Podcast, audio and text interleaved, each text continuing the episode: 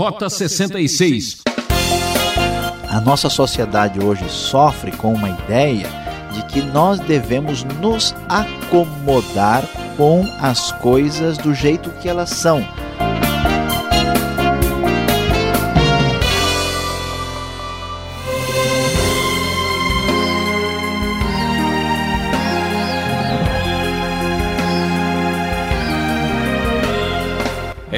partir de agora em seu rádio, programa Rota 66, a alternativa certinha para quem deseja vencer na vida.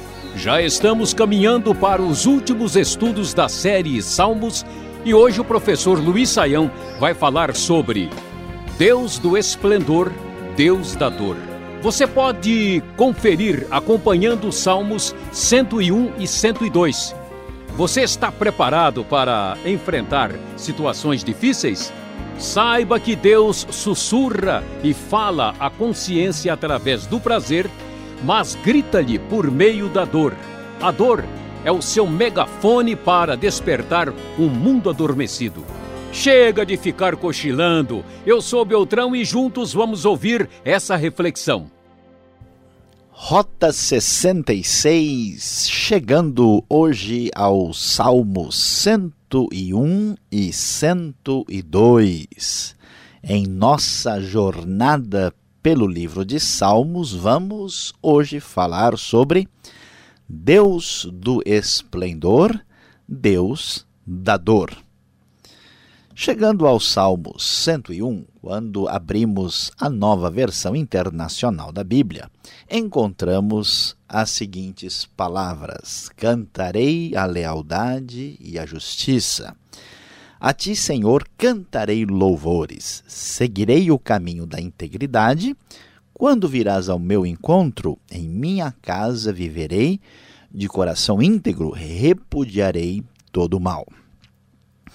Ao ler esse texto inicial das palavras desta poesia dos Salmos, nós ficamos imaginando que há de tão positivo e especial que leva o salmista a escrever com esta perspectiva de louvar a Deus e de assumir uma postura de compromisso com a integridade e com a justiça.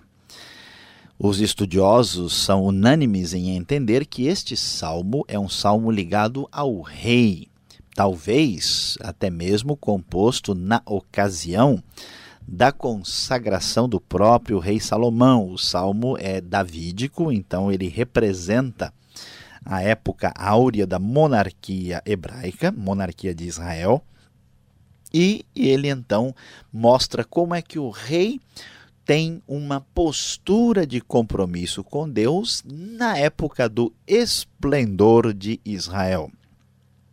É semelhante ao que acontece em nossa vida. Nós temos momentos de auge, momentos especiais, momentos de fartura, momentos de esplendor.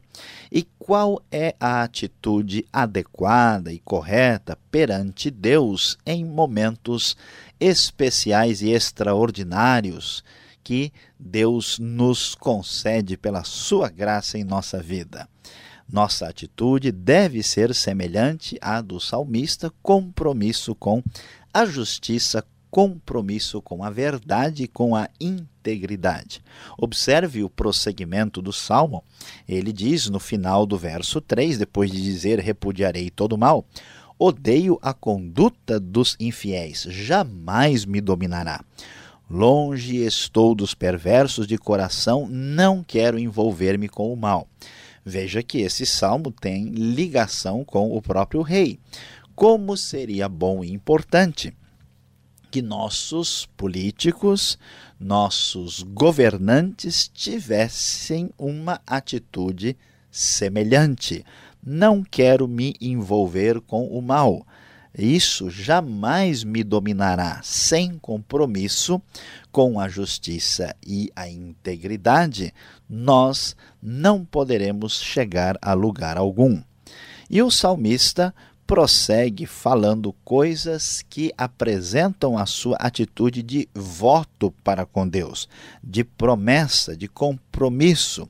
Ele então diz: Farei calar ao que difama o próximo as ocultas, não vou tolerar o homem de olhos arrogantes e de coração orgulhoso. Meus olhos aprovam os fiéis da terra e eles habitarão comigo. Somente quem tem vida íntegra me servirá. Quem pratica a fraude não habitará no meu santuário. O mentiroso não permanecerá na minha presença. Aqui já temos a palavra que vem da parte do próprio Deus, respondendo à atitude de voto, de compromisso da parte da realeza hebraica com a justiça e com a integridade. Cada manhã fiz calar todos os ímpios desta terra, eliminei todos os malfeitores da cidade do Senhor. É a palavra final do Salmo 101, com este compromisso especial no momento de esplendor do reino de Israel. Muito bem, se há momento de esplendor, também há um momento quando se sofre a dor. O Salmo 102 é uma oração de um aflito que lamenta diante de Deus. E ele apresenta a sua dor dizendo o seguinte: Ouve a minha oração, Senhor, chegue a ti o meu grito de socorro, conforme a NVI no verso 1. Esse salmo apresenta uma oração de sofrimento, de dor, muito claramente é expresso no salmo que o salmista está doente, está sofrendo, possivelmente ou muito provavelmente até com febre. E é interessante observar que a sua dor é um elemento, um referencial poético para chorar a dor da nação e do país. Você já não passou por circunstâncias semelhantes quando não só você está doente e sofrendo, mas tudo à sua volta parece que está indo de mal a pior. É a famosa lei de Murphy, até o pão com manteiga cai do lado errado, voltado para baixo. Tudo dá problema, tudo dá errado, nada funciona. Pois é, nós temos momento de esplendor e momentos da dor. Como agimos no momento da dor? Será que vamos caminhar pelo desespero, pela revolta, por uma atitude impensada? De maneira alguma. Devemos abrir o nosso coração diante de Deus. E é isto que o salmista faz, lançando sobre Deus a sua ansiedade, o seu sofrimento, a sua consternação. Observe só o comentário que ele apresenta sobre a sua vida, a sua enfermidade. Esvaem-se os meus dias como fumaça, meus ossos queimam como brasas vivas, como a relva ressequida está o meu coração, esqueço até de comer.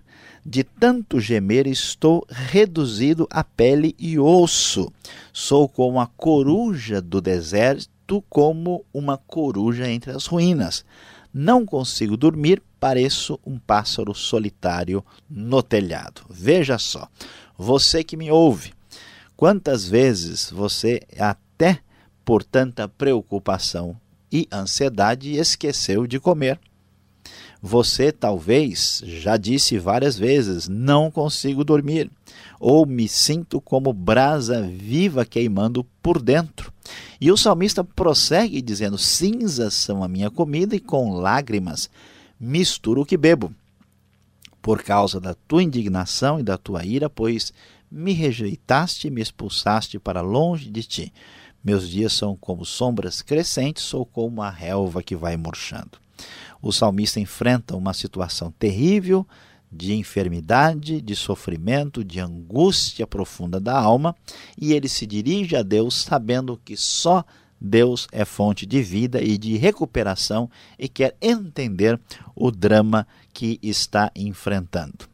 No mesmo momento de sofrimento e de dor, surge aqui um pequeno lampejo de esplendor divino, a esperança em Deus. Por isso, no verso 12, daí em diante, ele diz: Tu, porém, Senhor, no trono reinarás para sempre, o teu nome será lembrado de geração em geração. Preste bem atenção, Deus sabe do seu sofrimento, Deus sabe da sua dor, mas você não é a referência única do universo, há muito mais gente sofrendo no mundo e muitos sofrem muito mais do que você. Por isso não é sábio imaginarmos que o nosso sofrimento é a coisa mais grave que acontece no universo. Sofrendo um pouco, nós vamos não só entender, como solidarizar o nosso coração com o sofrimento dos outros. E então, a maneira sadia e correta de lidar com isso é lembrar que Deus permanece reinando e que o nosso sofrimento é passageiro e Deus sim permanece para sempre e será lembrado de geração em geração. Ele diz: Tu te levantarás e terás misericórdia de Sião, pois é hora de lhe mostrares compaixão, o tempo certo é chegado. É muito possível que o salmista esteja escrevendo na ocasião posterior ou muito próximo do final do cativeiro da Babilônia, depois do século VI, ou quem sabe até mesmo V, antes de Cristo. Aqui nós vemos que a dor do salmista é apenas um referencial poético para tratar da dor nacional. Afinal de contas, Israel já tinha passado pelo momento de esplendor e agora estava no momento de dor. O salmista prossegue, sabe que as nações temerão o nome do Senhor, o Senhor que é Senhor do esplendor e da dor, e todos os reis da terra sua glória, porque o Senhor, atenção, reconstruirá Sião e se manifestará na glória que ele tem. Responderá à oração dos desamparados, as suas súplicas não desprezará. Portanto, meu querido ouvinte, não podemos deixar as coisas nos destruírem psicologicamente.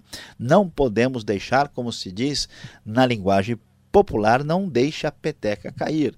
Não se desespere, você deve manter a sua postura de esperança em Deus, porque Deus sabe da sua dor e ele certamente irá abençoá-lo novamente.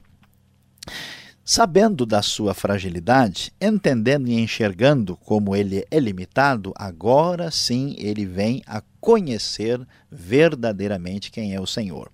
Nós conhecemos um pouco de Deus na hora do esplendor, mas muitas vezes aprendemos muito mais no momento da dor. Por isso, observe só que sabedoria encontramos no Salmo. Ele diz, no verso 18: Escreva-se isto para as futuras gerações. E um povo que ainda será criado louvará o Senhor. Deus atravessará o tempo, ele sabe disso. Por que, que Deus irá atravessar o tempo e será louvado? Porque ele é o Senhor do tempo. O nome do Senhor será anunciado em Sião e o seu louvor em Jerusalém quando os povos e os reinos se reunirem para adorar o Senhor. Ele antevê o momento de glória de Deus. E no desfecho último do salmo, a percepção da sua limitação e fragilidade é um contraste com a grandiosidade e eternidade de Deus. Então pedi, diz o verso 24: Ó oh, meu Deus, não me leves no meio dos meus dias. Os teus dias duram por todas as gerações. No princípio firmaste os fundamentos da terra e os céus são obras das tuas mãos. Eles perecerão, mas tu permanecerás. Envelhecerão como vestimentas, como roupas, tu os trocarás e serão jogados fora. Mas tu permaneces o mesmo, os teus dias jamais terão fim. Então, diante do momento de esplendor e da dor, surge a grande oportunidade na vida de descobrir quem é de fato o nosso Senhor.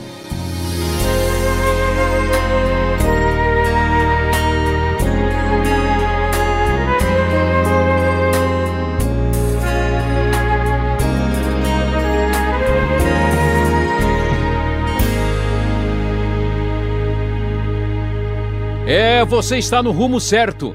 Rota 66, o caminho para entender o ensino teológico dos 66 livros da Bíblia.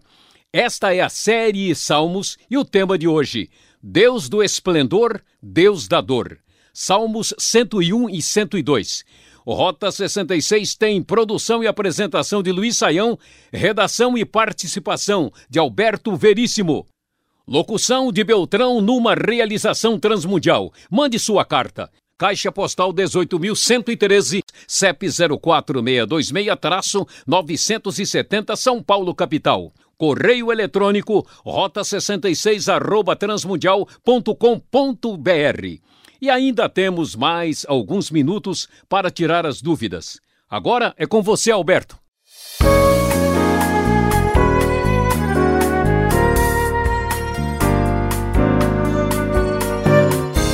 Chegamos agora com as perguntas no Salmo 101, 102, professor Luiz Saião. Olhando o Salmo 101, aparece um rei assim com um perfil ideal, valor elevado. Que rei é esse que aparece aqui neste salmo? Será que houve um rei assim tão puro em Israel? É, pastor Alberto, de fato é impressionante a palavra, o compromisso do rei aí com a justiça e a integridade. E é claro que, olhando para o Salmo, nós vamos é, descobrir que nenhum rei conseguiu tal nível, tal posição assim de compromisso com a integridade. Todos os reis de Israel e de Judá foram falhos. Então, isso não se refere à prática de nenhum rei. Os estudiosos acreditam na grande possibilidade desse salmo ter sido escrito na ocasião da coroação de Salomão. Agora é importante destacar duas coisas. Primeiro, que nós não podemos jamais abrir mão do ideal. A nossa sociedade hoje sofre com uma ideia de que nós devemos nos acomodar com as coisas do jeito que elas são, com o argumento de que isso é a realidade. Mas a realidade é desastrosa.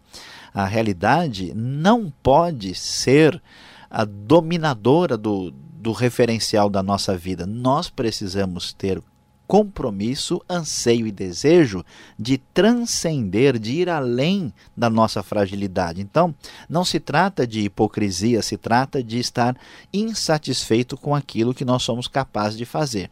E a segunda coisa importante é destacar que, mesmo que nenhum rei tenha conseguido chegar nesse nível de fidelidade e integridade, a ideia do rei de Israel não era uma finalidade em si mesma, ela apontava para o governo justo e pleno de Deus na história, que vai culminar na figura do rei messiânico que nós sabemos que se cumpre na pessoa de Cristo Jesus, que já veio e voltará para reinar eternamente. Então vamos entender um pouco como a gente consegue distinguir a figura, a pessoa do Messias nos Salmos. Qual o critério? Será que há algum critério para, ao ler um salmo, saber que ele é messiânico ou não? Olha, pastor Alberto, o, o, Messias, né, a palavra Mashiach em hebraico significa ungido. E esse ungido significa alguém que foi separado especificamente para servir a Deus na posição do governo da realeza. Muitos salmos são salmos reais, né? ou seja, ligados ao rei. Então, primeiro nós devemos separar e observar estes salmos que são ligados ao rei. E quando esses salmos falam de governo, de domínio de Deus sobre a terra, como é o caso, por exemplo, do Salmo 2, e falam sobre a promessa de justiça e fidelidade e de um reino duradouro, eles são salmos messiânicos. Esta é a grande dica para descobrir quando o salmo é messiânico ou o texto específico de um salmo é messiânico. A outra maneira, o outro critério é observarmos o que o próprio Novo Testamento traz como citação ou então menção direta ou indireta de um salmo aplicado ao Messias. especialmente é, nos evangelhos, como Mateus, por exemplo, que é bem voltado para essa perspectiva, o livro de Hebreus e algumas outras epístolas vão apresentar diversos textos messiânicos fazendo a ponte entre os salmos e os salmos e o Novo Testamento. Agora olhando o Salmo 102, lá no verso 5, a gente vai encontrar duas figuras interessantes, né? Pelicano e coruja. A minha tradução aqui fala de pelicano no deserto. Professor Luiz Saião, que ave nós vamos ter aqui então? Pois é, pastor Alberto, de fato é, tem razão. É, na verdade, o verso 6 fala sobre o assunto.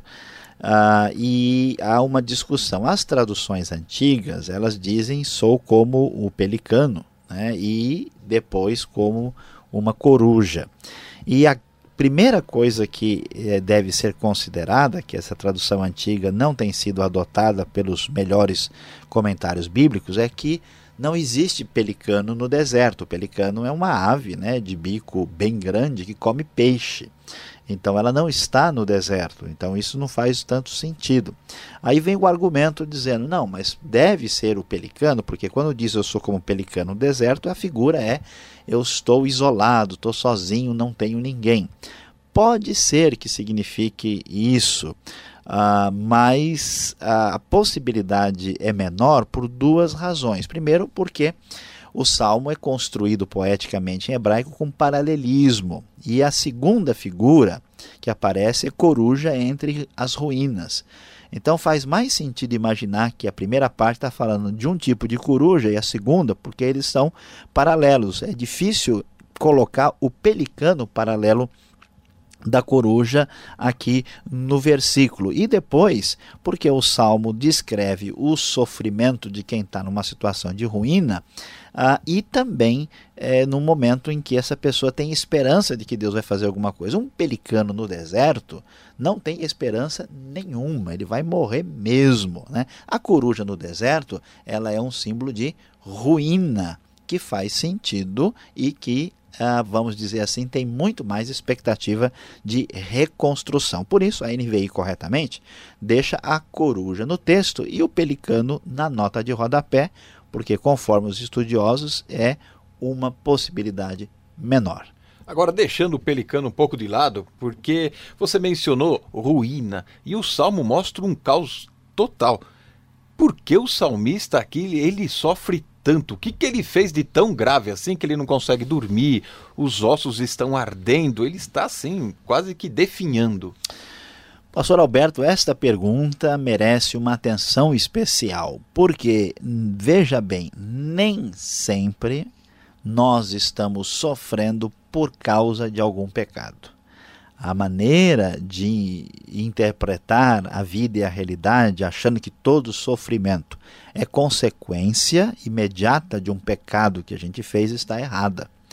Há muitas pessoas que fizeram grandes erros e pecados e ainda não estão sofrendo por causa disso.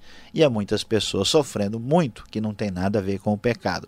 Por isso é interessante observar que no Salmo 102, em nenhum momento há uma menção de que ele está passando por esse momento porque ele fez alguma coisa errada nós devemos entender que nós sofremos pelas circunstâncias da vida, né? Ah, quando nós temos uma epidemia, um problema qualquer, quando a água falta, ela falta em todas as casas, né? E não só na casa daqueles que são maus. Todos estamos expostos a problemas. E aqui houve um momento de sofrimento do povo que atingiu o salmista também. Nós devemos entender que, por causa do relacionamento de solidariedade que temos com os outros seres humanos, quando, por exemplo, há um erro da nação ou do país ou da sociedade e, e, todo mundo vai de alguma forma ser afetado, mesmo que não seja culpado individualmente. Então, o problema não é ficar tentando achar se alguém é culpado, se alguém é amaldiçoado, se alguém tem algum problema. A questão é entender que Deus utiliza circunstâncias difíceis da vida para o nosso benefício e que nós não podemos perder a esperança no momento desse. Obrigado, Sam, pela resposta. Você que está nos ouvindo agora, fique ligado mais um pouco. Vem agora a aplicação desse estudo para você.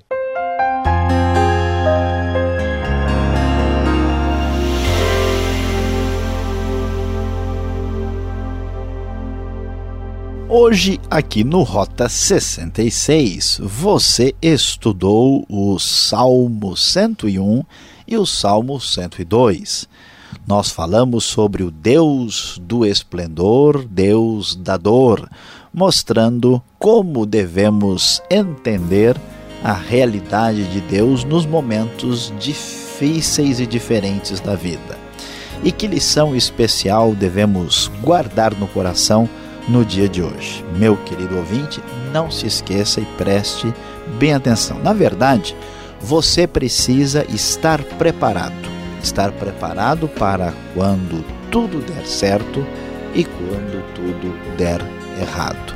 Lembre-se que Deus é o Deus do esplendor e o Deus da dor. Não se esqueça dessa lição.